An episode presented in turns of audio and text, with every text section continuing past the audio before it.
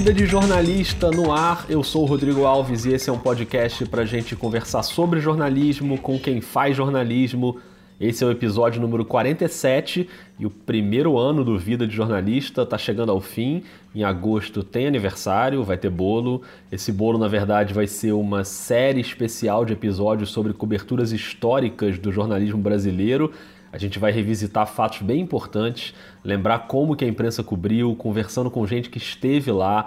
Prometo que vai ter muita coisa interessante, assim como é muito interessante para mim e sei que vai ser para vocês também. Esse episódio que a gente está ouvindo agora, o primeiro episódio do Vida sobre fotojornalismo. E para isso eu fui até o centro do Rio para visitar a redação da agência France Press, a AFP, uma agência de notícias que está entre as mais prestigiadas do planeta. A AFP tem quase dois séculos de existência. Foi fundada em 1835. Ela fica baseada em Paris, mas tem escritórios no mundo inteiro. E no Brasil, a coordenação da fotografia fica no Rio. A agência trabalha com muitos fotógrafos que fazem freelance, né? tem freela em todas as capitais brasileiras, em várias cidades do interior, tem parcerias com veículos locais. E a agência tem três fotógrafos fixos contratados no Brasil. Um deles é o nosso convidado de hoje, o Mauro Pimentel muito acostumado a cobrir, por exemplo, áreas de conflito no Rio de Janeiro, mas já saiu muito do Rio também. Fez, por exemplo, a cobertura de Brumadinho recentemente, já foi para a Amazônia para documentar a luta de um povo indígena pelos seus direitos, já teve na África do Sul para cobrir o funeral do Nelson Mandela em 2013. Enfim, a partir de agora ele conta pra gente bastidores dessas coberturas, bastidores das fotos mais relevantes que ele já fez. No início do papo, ele também fala bastante sobre o mercado do fotojornalismo, as oportunidades, o investimento em equipamento. Então, para você que está começando e quer caminhar nessa área, acho que a conversa vai ser bem útil. Vamos embora para dentro da redação da France Press para ouvir o Mauro Pimentel. Primeiro, queria te agradecer, cara, por me receber aqui na France Press. É, já queria há muito tempo fazer um episódio sobre fotojornalismo. E, pô, você é um cara com um trabalho super sólido, assim, então bem-vindo ao podcast, obrigado. Obrigado, é um prazer. A gente está num podcast, pessoas não estão vendo onde a gente está, então explica aqui o que, que é essa salinha aqui onde a gente está agora na, no escritório da France Press. É a salinha dos equipamentos, é a alcova da fotografia, tem de tudo aqui, de colete à prova de bala, capacete, a câmera, lente, cabo, mala, tá mais organizado que o normal, mas se abrir aqui, é só um caos nos, nos armários. Boa. Você está há quanto tempo trabalhando no FP? Eu, como staff, contratado desde dezembro de 2017. E antes você passou por terra? Por onde você passou? Eu me formei na PUC, aqui do Rio. É, não é a minha primeira formação, trabalhava com áudio, era o que eles chamam de hold, né? Uhum. Sempre toquei instrumento, tocava bateria quando era adolescente, comecei a trabalhar com isso desde moleque e outras coisas, né? Trabalhei em hospital, já trabalhei fazendo entrega, um pouquinho de tudo que dava, o que arranjava de trabalho. Cheguei a fazer uma formação técnica na, na área de, de áudio, Trabalhei por um tempo com isso e dentro do áudio eu tinha uma aula na, na, nesse curso técnico que falava sobre jornalismo. Eu já não estava muito satisfeito com a, o trabalho do áudio, achando que não era muito a minha para o resto da vida. E aí achei legal as histórias de, histórias de jornalista é, da antiga contando uhum. história de, de rua. Fiquei fascinado com aquilo. Falei, cara, hum, vou tentar, não sei, vai que. Mas sempre achei jornalismo uma coisa de muito distante do que eu poderia fazer. Eu fiquei fascinado com aquilo e comecei a escrever em coisa de música como repórter. Eu não, uhum. Nunca pensei, eu não pensava como fotógrafo. Uhum. Comecei a escrever para site independente, para né, praticar. Apliquei para a faculdade de jornalismo, passei para uma faculdade, fiz por um tempo ela, depois me transferi para PUC e consegui bolsa lá, enfim, aí consegui seguir na, na PUC. E aí, no meio desse processo, eu descobri que eu era melhor fazendo foto do que escrevendo. Uhum. É, quando eu cheguei aqui hoje, encontrei você na sua mesa, você está na sua mesa o livro do Gaitalize, o Vida de Escritor, que Sim. por sinal é o livro que o título inspirou o título desse podcast. O trabalho como repórter você não abandona nunca, né? Você é um repórter acima de tudo, mas o, o, ofício do jornalismo foi o que te fascinou de início, antes até da paixão pela fotografia? Sim, é. Assim, eu sempre falo, antes de tudo eu sou jornalista. A foto é só o jeito que eu faço uhum. jornalismo. É, é, só o meu instrumento. É, até aqui na, na France Press e também com, antes como freelancer, em alguns, alguns reportagens eu acabo tendo que escrever ou pelo menos auxiliar uhum. o repórter. Eu sempre prefiro trabalhar com mais alguém. Trabalhar sozinho é, acho que não é muito o que tem a ver com o jornalismo. Jornalismo precisa ser pelo menos duas cabeças. Mas às vezes, né, por condições que te fogem, né, é impossível. Mas é, é, isso, eu sempre tento pensar como um repórter. E aí eu quero fazer a pauta, independente de o que, que se ela é visualmente forte ou não. Se ela vai render foto, eu vou pensar depois. E a fotografia surgiu como para você? É, acho que era um momento que eu estava muito aberto a coisas novas. Eu tinha 22, 23 anos. Hoje você está com quantos anos? Estou com 33. Quando eu comecei a fazer o, a reportagem e fazer faculdade de jornalismo, tinha uma aula de fotografia, dessa de introdução, logo no, no primeiro. Na primeira aula eu olhei e falei, cara, não, é, beleza, jornalismo, mas não é escrevendo que eu vou fazer, vai ser é nisso aí. Eu nunca tinha pego uma câmera. Nunca fui fotógrafo que desde Sim. adolescente adora foto. Hum, eu não gostava, não é que eu não gostava, né? não tinha qualquer interesse. Meu interesse estava é, ali na, em artes, coisas visuais, música, mas não me despertou. Beleza, é isso. E aí eu naquela primeira aula eu defini, tá, eu não vou ser jornalista, eu vou ser fotojornalista. É isso aqui. E fui embora. Na segunda aula eu tinha comprado uma câmera. E como é que é essa história de investir em equipamento? Assim, quem está chegando, por exemplo, no mercado e quer seguir uma carreira na área, por exemplo, de fotojornalismo, você tem que fazer algum tipo de investimento inicial? É, como é que é a questão da câmera? Porque você, por exemplo, entrou no mercado numa época, se não me engano, que estava tendo uma explosão de câmeras digitais, de muita opção no mercado. Sim. Como é que foi no teu início? Assim? É, eu entrei 2008 para 2009 era o boom do, do da, da, câmera fotográfica uhum. começar a ser acessível digital. E aí era um boom até nas ruas, né? Quando eu comecei para a rua, eu fui para a rua desde o começo, era muita gente, gente nova, tinha um impacto de uma briga de geração forte. A galera mais velha olhava um monte de gente jovem de, de origens diferentes da, da, do que é o comum, da onde vinham os fotojornalistas. Ficava todo, tinha um, ali uma, uma uma relação difícil. Sim, ajudou muito porque era, nossa, era muito mais fácil financeiramente você ter sua primeira câmera. Sim. É, que era uma barreira muito maior há 10 anos antes, no, no, filme, né? Eu, na primeira aula eu olhei, eu lembro que eu falei, eu, esse professor eu conheço ele até hoje, o Vini, ele... Eu lembro que ele ficou rindo na aula, assim, tipo, eu acabei a aula, cara, é isso que eu vou fazer. Aí ele, como assim? Tipo, você mal sabe botar no, no, no manual a câmera. Não, é isso, é isso, me dá uma, um modelo de câmera, sabe? Ele deve ter estudado isso mil vezes. É. Aí ele, ah, é, tem essa aqui que é barata. e era, tipo, a mais barata possível que trocasse lente. Aí eu uhum. fui nela, cacei. Aí eu tinha uma grana guardada do, dos trabalhos com áudio, que eu trabalhava muito no Rio Centro, eu morava em Jacarepaguá, tinha muito evento lá. Aí fui, cacei, cacei, achei um lugar no centro que vendia, comprei pronto. A câmera tá. Não uso mais ela, mas ela tá guardada na casa dos meus pais. Legal. Eles não me deixaram vender. E aí, assim, que, naquela época, você entrando no mercado, assim, como é que funciona para um, um fotojornalista a inserção no mercado ali, para quem está se formando? Você começa trabalhando como freela, ou é. freela é uma opção até para a carreira toda? Para quem está chegando no mercado, como é que é para você se inserir ali? É um mercado tão fechado quanto o dos jornalistas de texto? Como é que é? Eu acho que é, tem menos oportunidade é, e mais fechado ainda que o de texto. Acho que o, o, texto vocês têm várias opções. Claro, você pode trabalhar numa redação, querer ser um jornalista né, de uma revista, uma agência, um jornal, mas vocês podem trabalhar com assessoria, vocês podem. O que vocês sabem fazer, vocês aplicam em empresas, em uhum. vários outros lugares. E vocês têm vagas ainda, vagas CLT, estáveis. Sim. Claro, não está como tão bom como anos anteriores, é. mas existem. Fotógrafo, quando, quando, foi a última vez que você viu uma vaga de fotógrafo? É. Não tem. Fotojornalista, é, quase todo mundo é freelancer. Eu fiquei por. Do Terra para cá foram quatro, quase cinco anos como freelancer. Não tem uma regra de como entrar. É, é, é meio que botar a cara na rua, começar a fazer as pautas, porque é, é fechado, mas ao mesmo tempo, se você se insere e mostra que você está fazendo um trabalho digno, correto, ético, as pessoas começam a te olhar e todo mundo começa a te respeitar. E é muito difícil ter, é, você ter pessoas que você possa confiar. Por exemplo, aqui a gente contrata é, freelancer, né, fotógrafos. É muito difícil você ter certeza que aquele cara vai fotografar com as normas éticas e os, as regras jornalísticas que a France Press, que a gente é, preza. Uhum.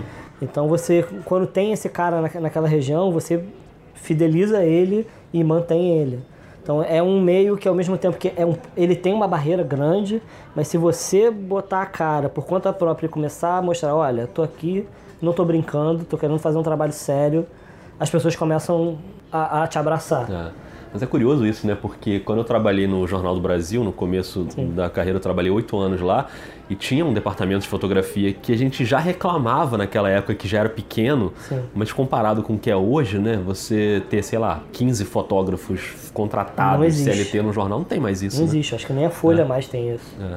Impressionante, né? Aqui a, as agências são três, quatro no país uhum. inteiro. Mudou muito e acho que tem, tem um lado ruim que é esse no fotojornalismo, vagas, o CLT brasileiro ali, são cada vez mais raras. Eu sei que eu estou num local que eu estou num momento que é muito privilegiado, que não é, é, a realidade da maioria. Eu vejo colegas 30 anos de jornal sendo demitidos, yeah. saindo. Cara, o cara não tem nem equipamento, tem que procurar, começar tudo do zero, mas Teve um colega há pouco tempo que aconteceu isso, ele saiu desesperado e todo mundo ajudando, e em duas semanas ele estava trabalhando que ele não conseguia dar conta, porque é aquilo que eu falei antes.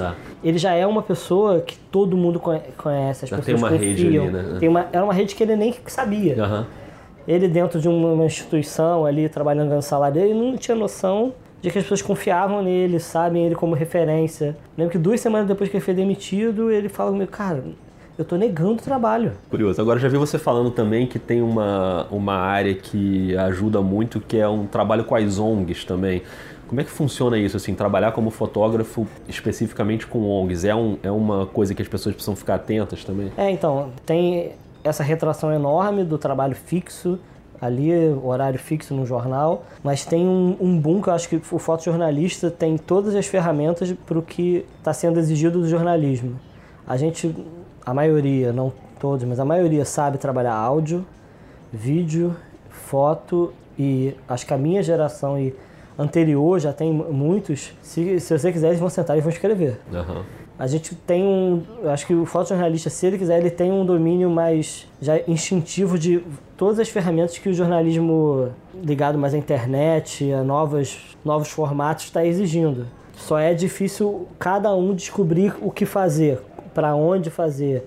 Aí, as ONGs é algo que lá fora já está acontecendo muito, algumas pessoas aqui já fazem.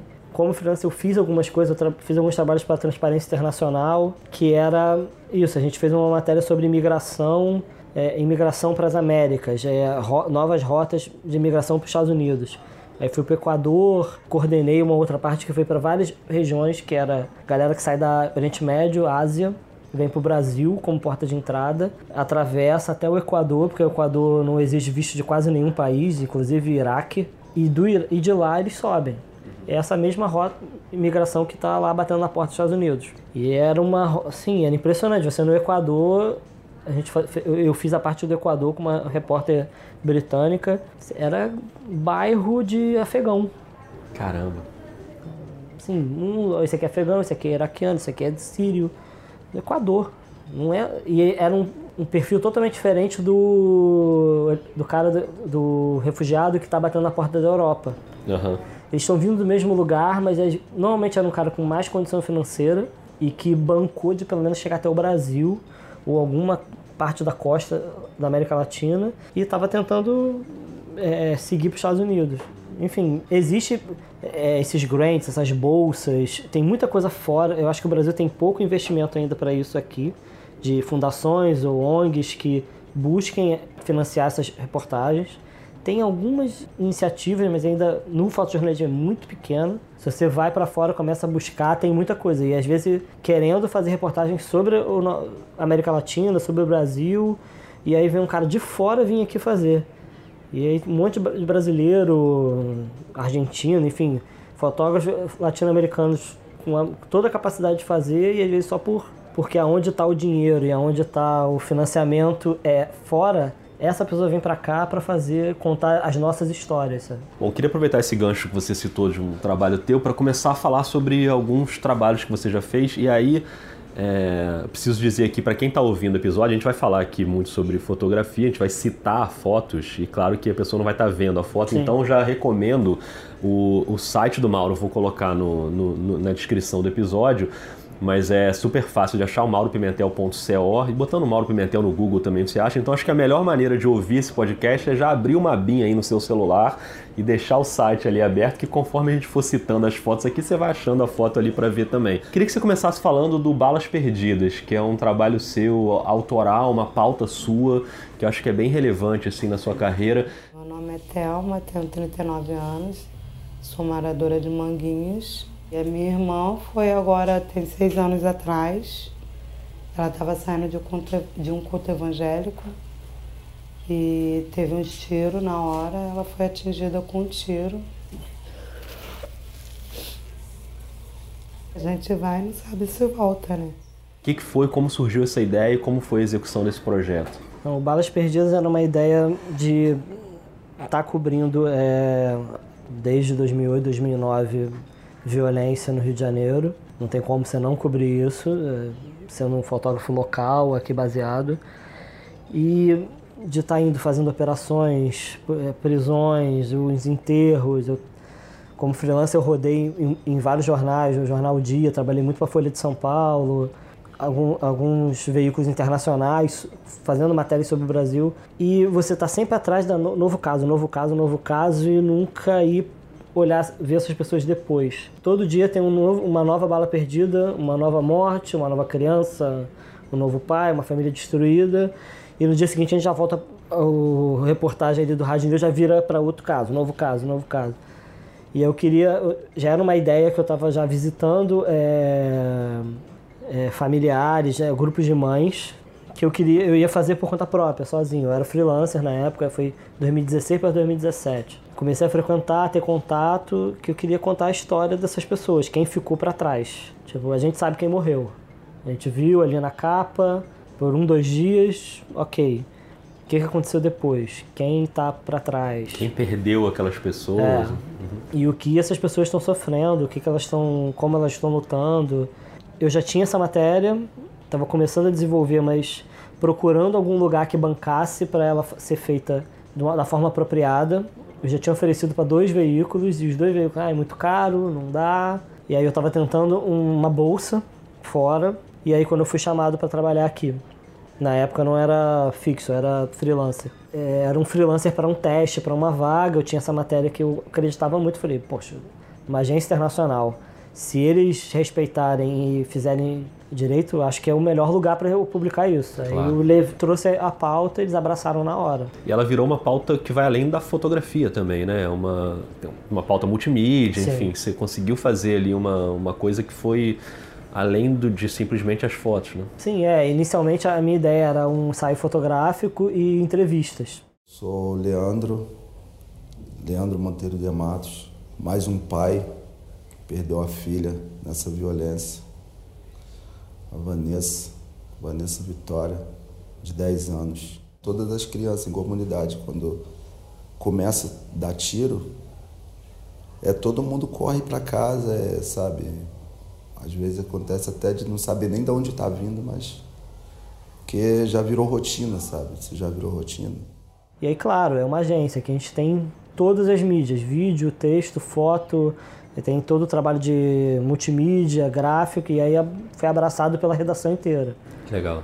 E aí virou algo muito maior, eu acho que teve mais repercussão, mais acesso, mais, chegou a mais pessoas porque não ficou restrito a uma das mídias, né? A uhum. agência toda é, participou. Essa sua experiência de trabalhar com áreas de conflito, queria que você falasse, contasse os bastidores de uma foto sua que é uma das minhas preferidas, que é aquela de 2017 da Rocinha, da garotinha é, na porta da casa dela ah, com sim. os policiais no fundo. E como é que aconteceu aquela, aquela foto? Como, a, como aquela garotinha apareceu ali para você? Já vi você falando que a mãe dela estava por ali também. Sim. Como é que acontece uma foto dessa no meio de uma operação policial, no meio de um tiroteio ali na Rocinha? Foi quando teve aquela operação que entrou as Forças Armadas, polícia, quando tinha o Rogério 157 e o, era o, o NEM, né? Já estava preso, mas tinha uma briga entre eles e aí teve uma guerra ali na Rocinha. Rocinha, zona sul do Rio, sexta-feira à tarde. Uma das maiores favelas do país é ocupada pelas Forças Armadas. De repente, um tiroteio.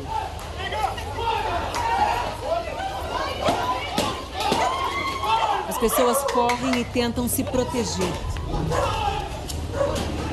Foi assim a semana toda. A gente estava cobrindo na época, foi durante. Tava tendo Rock in Rio no, no Rio. E as agências cobrem, claro, o Rock in Rio. É. A gente cobria, entrava às 5 e pouca da manhã, ia pra Rocinha, cobria até acabar a luz, 6, entrava no carro e ia cobrir o Rock in Rio. Nossa. E saía do Rock in Rio às 3, 4. Nossa. Isso foi todos os dias de operação que, tive, que coincidiam com o Rock in Rio. Foi um, acho que no segundo, terceiro dia, eu não lembro o dia exato. Numa das excursões, a polícia, uh, o exército estava entrando. Eu estava entrei junto com uma equipe e fui acompanhando.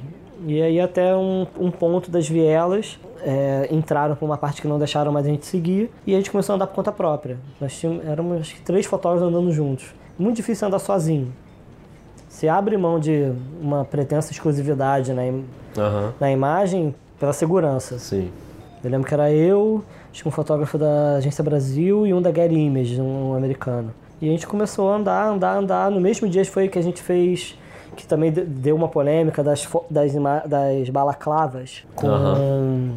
caveiras que assustavam, com cara de monstro.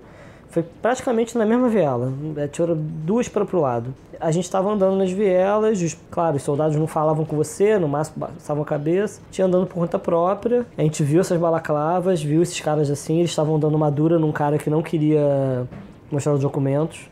E começou uma confusão, empurra, empurra. A gente começou do lado fotografando e os soldados eles não podiam botar a gente para fora, mas também não sabiam o que fazer com a gente. Não eram os policiais do dia a dia que estão que tem uma atitude bem diferente. Uhum. E aí a gente ali fazendo, e aquilo aconteceu, e teve uma confusão, empurra, empurra, e aquilo do, do mesmo jeito que começa, acaba. Brum, abriu. Um militar foi para um lado, o cara parou de brigar, e a gente seguiu. Do que a gente seguiu, olhei para o lado, tinha uma porta, uma porta pequenininha, e tava a, uma mulher passando na porta, entrando. Entrou, eu olhei, aquela porta, é a casa dela? Eu fui andando, andando, andando, olhei a porta, a pessoa entrou, tinha uma luz, ela chamou, gritou, vem a criança. Eu tava do lado, ela veio, foi só tipo pegar a câmera, um, dois, três, ela entrou. Ela, ela entrou mais ou menos, aí ela voltou. Quando ela voltou, é a foto.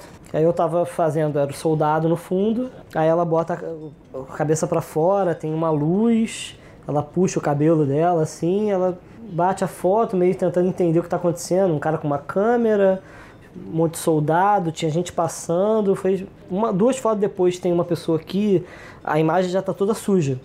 Foi uma imagem que limpou ali.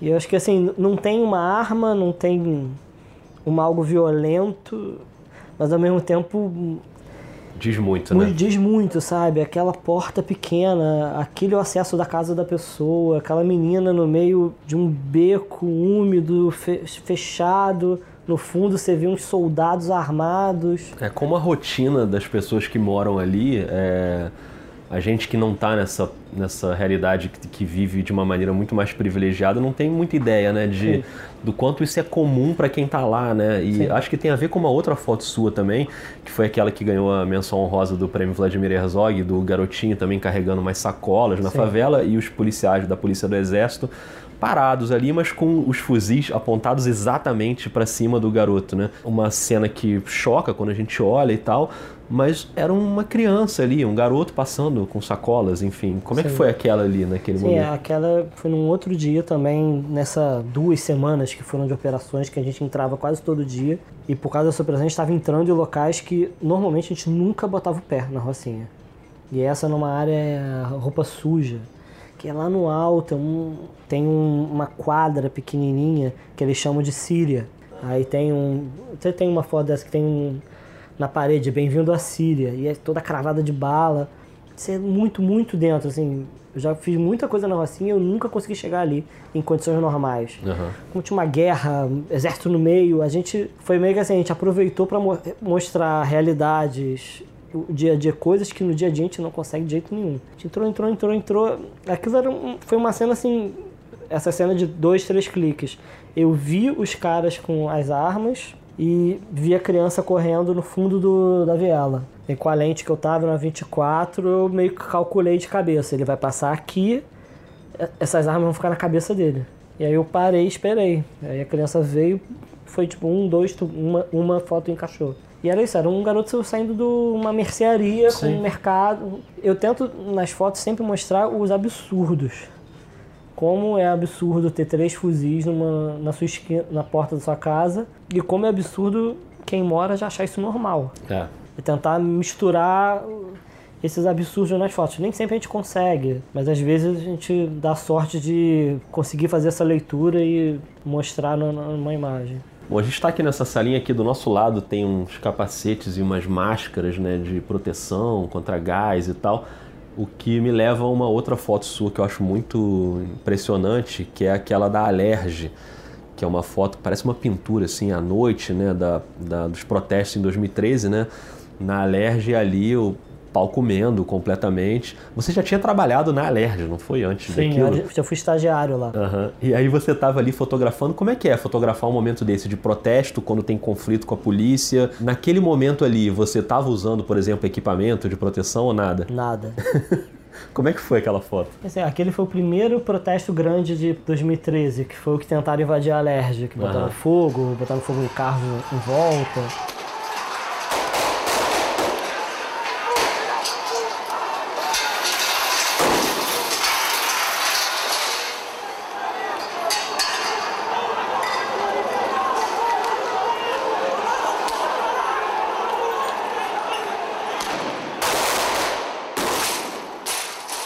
2013 foi tipo o, o, marcado a ferro e fogo.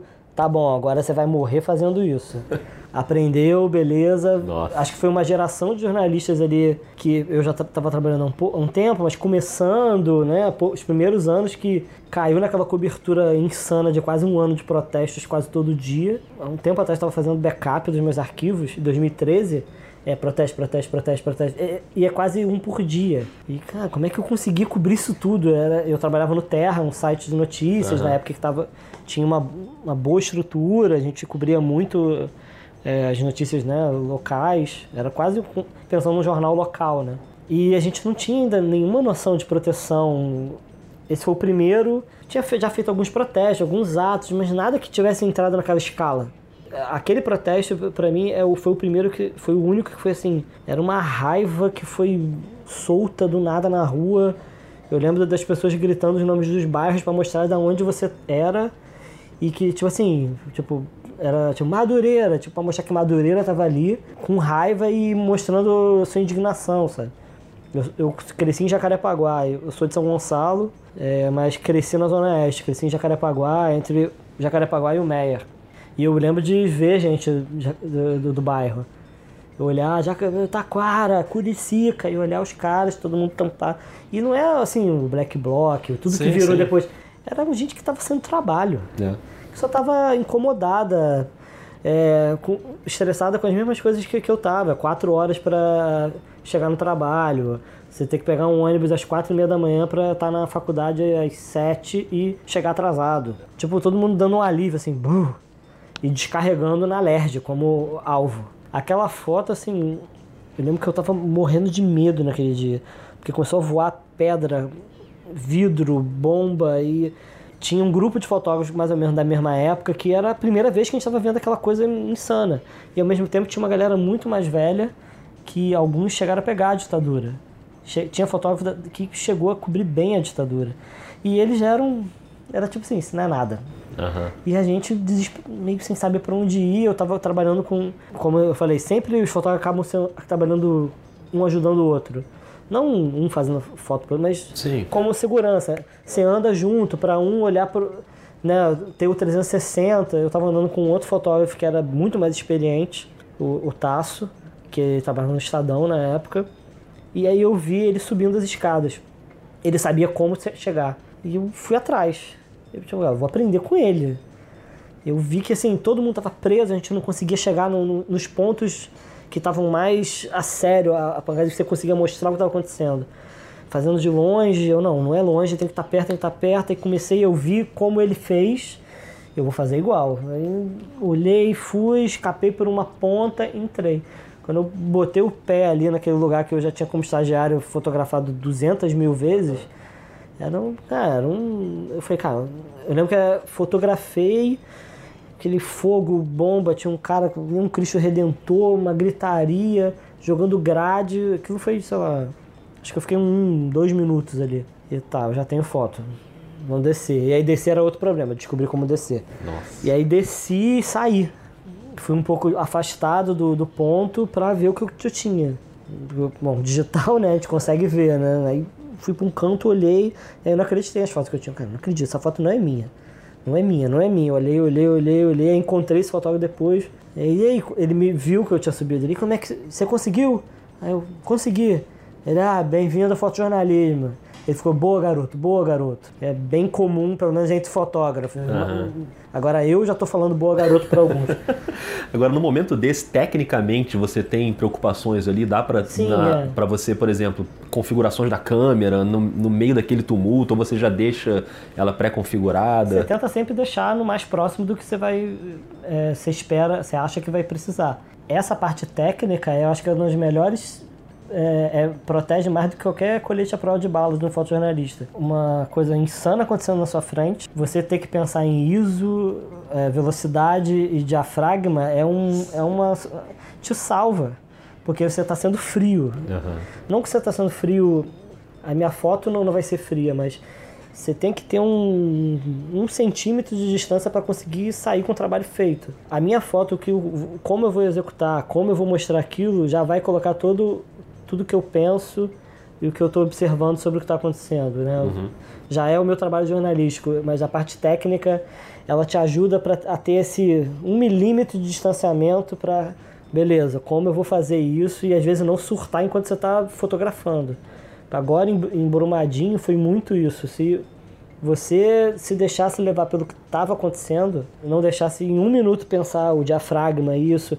E esse pensamento nem é tão óbvio, você fica pensando, não, eu vou usar 1.4, não. Já é um instinto seu, você tá ali fazendo, ele te ajuda a falar, cara, eu tô fazendo uma pessoa que tá em 10 pedaços. Tá cheirando a corpo aqui, tem, eu tô pisando em corpo, tem pedaço do meu lado, tem um helicóptero passando com mais um corpo em cima da minha cabeça. Esse aqui é o povoado do Córrego do Feijão. O campo da comunidade foi transformado em base para os helicópteros. Nesse momento, são sete helicópteros trabalhando.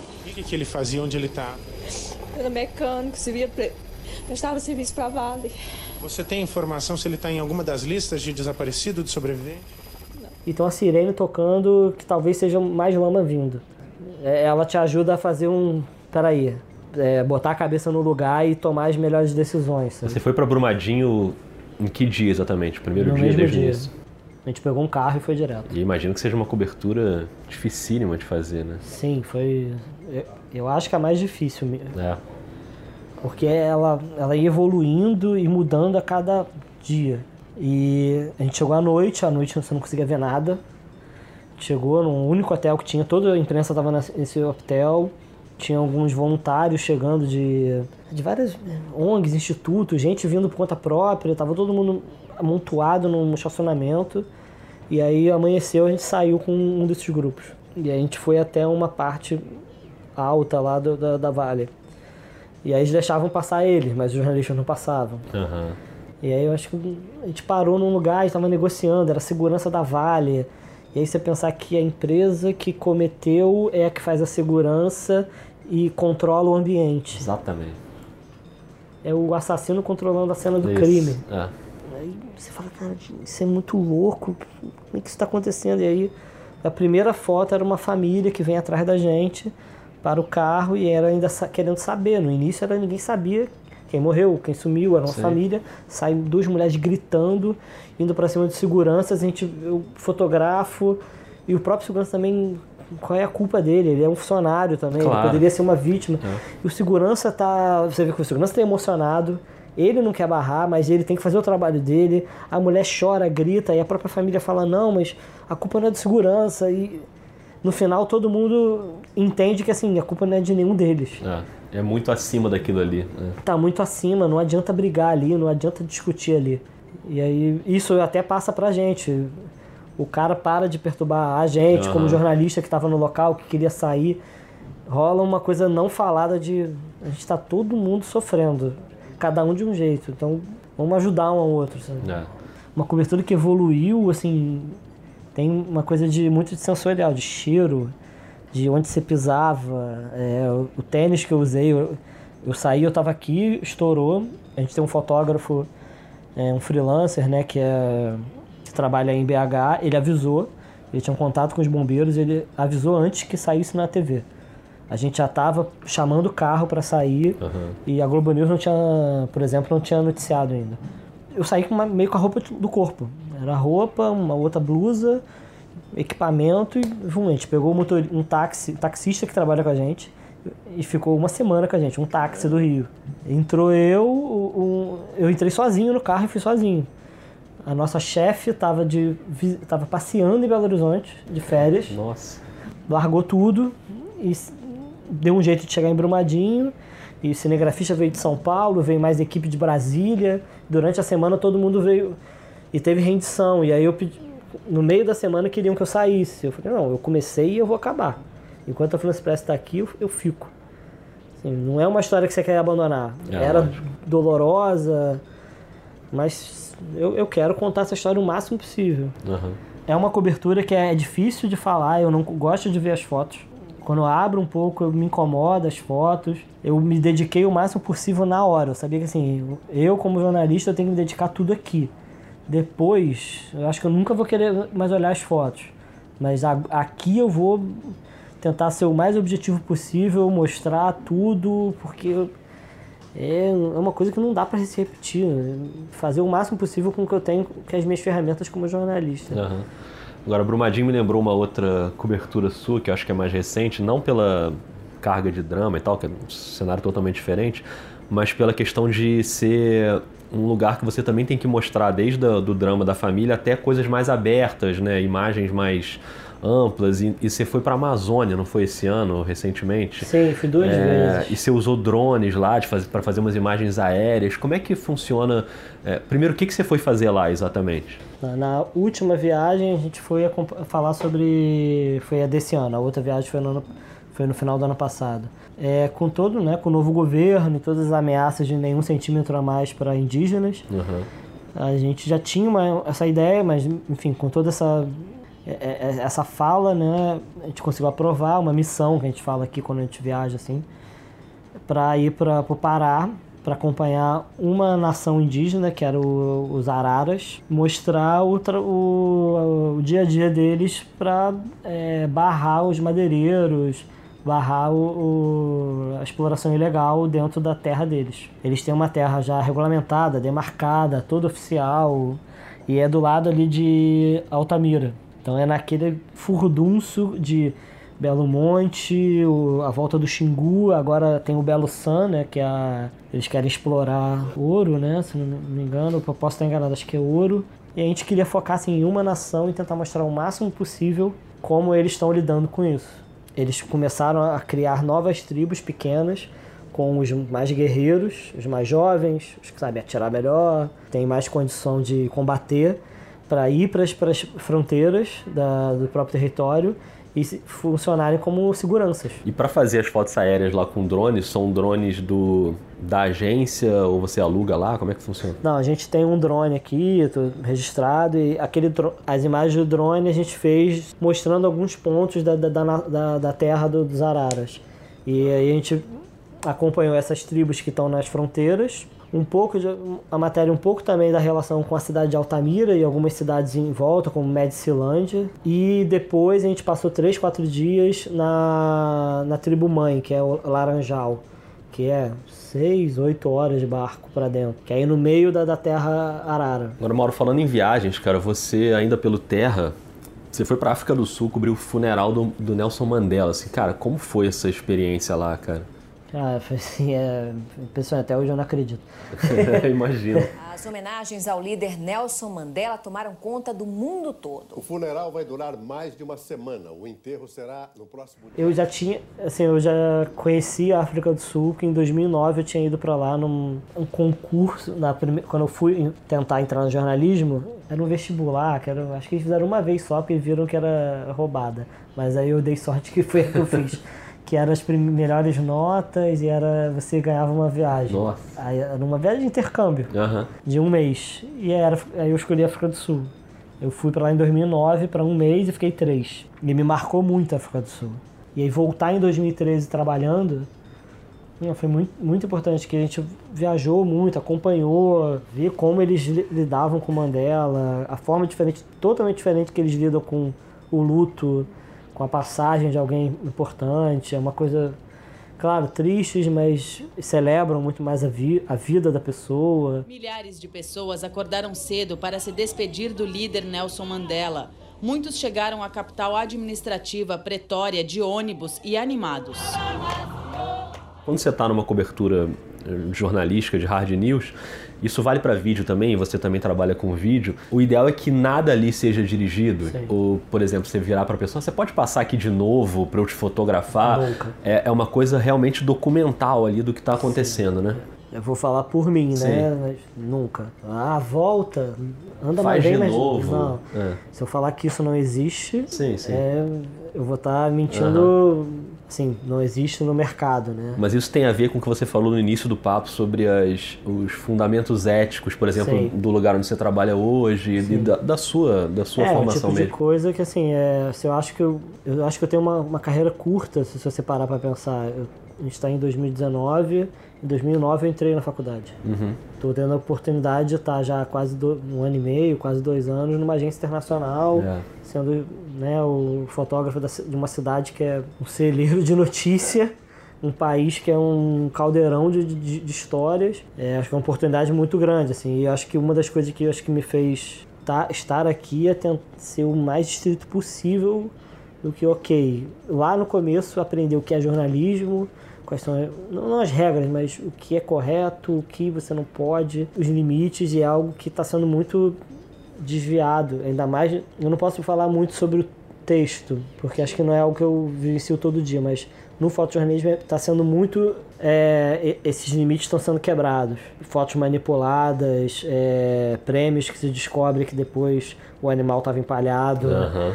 É, Aconteceu isso literalmente. sim, né? sim. Há alguns anos. É, foi no ano passado. Ano passado, É. foi. Um tamanduá, não foi? Era um tamanduá, era aqui no Brasil. É. Foi aqui no Brasil. É um, foi um prêmio É. inglês.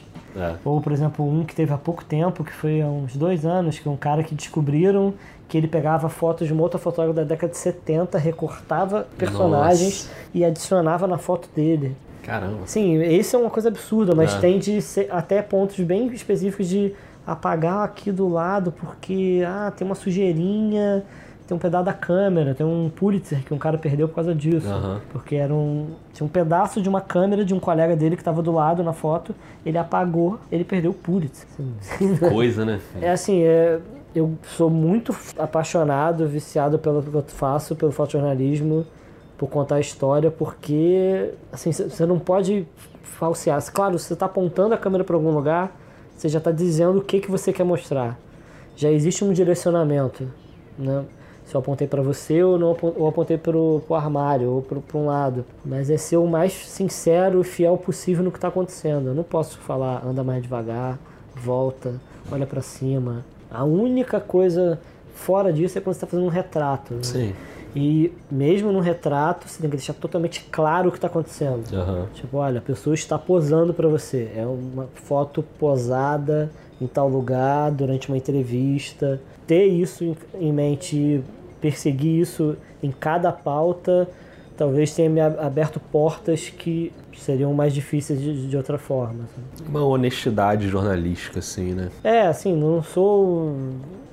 Não sou o dono da verdade, Claro. mas acho que é- no final é algo muito simples. É, Pra mim, deveria mim, ser é. uma, uma coisa corriqueira, né? Sim. É. Pelo menos pra mim, eu acho muito É. simples. É, Aham. é, cara, só seja jornalista, Aham. Não queira ser artista plástico É. e inventar coisa. Pode inventar tudo, mas siga as regras ali e as ferramentas jornalísticas. Aham. É. E por fim, essa sua carreira que você falou, ainda curta, mas já com uma relevância muito grande, você já fez coisas muito interessantes.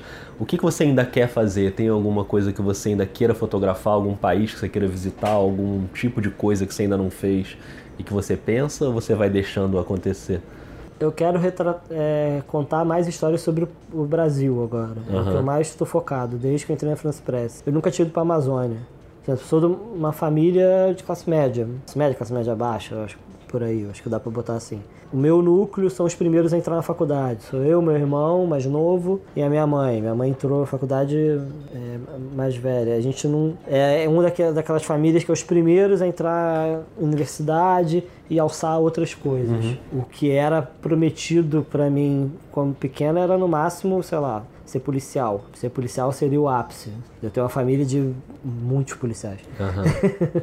Nem todos estão aqui mais, alguns Sim. já saíram, enfim você trabalhar com algo intelectual, que você está desenvolvendo é, algo da sua cabeça, que você não é um trabalho totalmente manual, não nada contra o trabalho manual, não é sim, o caso, sim. mas não era o, o, perfil da minha família. Uhum. Nós somos os primeiros. Eu acho que assim, eu quero cada vez mais, assim, a gente quebrou um primeiro limite lá atrás quando eu comecei a publicar matéria comecei, pô, eu posso ser jornalista. Eu lembro que Jacarepaguá, quando eu comecei, não, eu vou fazer jornalismo. De colega que trabalhava como técnico de áudio, operação de áudio comigo, né? Cara, você é maluco, você é da Taquara. Vai fazer jornalista da, da Zona Oeste, do Jacarepaguá, tá doido? Vai, vai, fazer vai ser jornalista aqui com um monte de miliciano aqui do lado? Não, mas eu quero fazer isso. Enfim, parece que não, mas te botam numas caixinhas, num, numas regras que você vai ser isso, vai ser isso, vai ser isso. Sei lá, eu tô aqui, agora eu quero, quero cada vez mais. Não tem um, um limite. Eu quero agora usar o jornalismo para conhecer cada vez mais coisas que eu não teria contato se não fosse ele.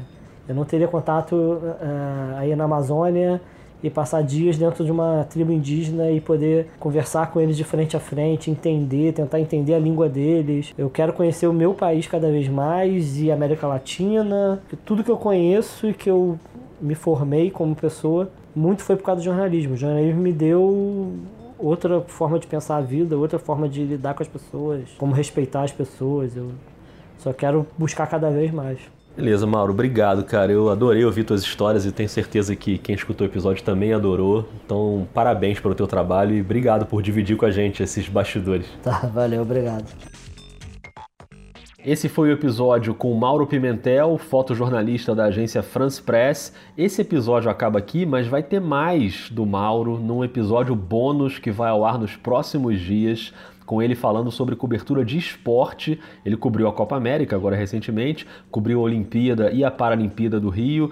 E ele vai falar de uma outra coisa também, que é uma outra vertente desse trabalho, que é o retrato, né? Que é aquela foto mais planejada, posada, com um artista, um personagem. Ele já fez Caetano Veloso, Glória Pires. Enfim, aguardem que o episódio bônus também vai ser bem legal. Mas enquanto isso, compartilha esse que você acabou de ouvir, manda naquele grupo do WhatsApp de jornalistas, dos amigos fotógrafos, dos estudantes e diz lá no Twitter também o que você achou. A gente está no arroba vida jornalista. A gente volta nos próximos dias com um episódio bônus e depois com mais conversas aqui no podcast. Um beijo, um abraço e até mais.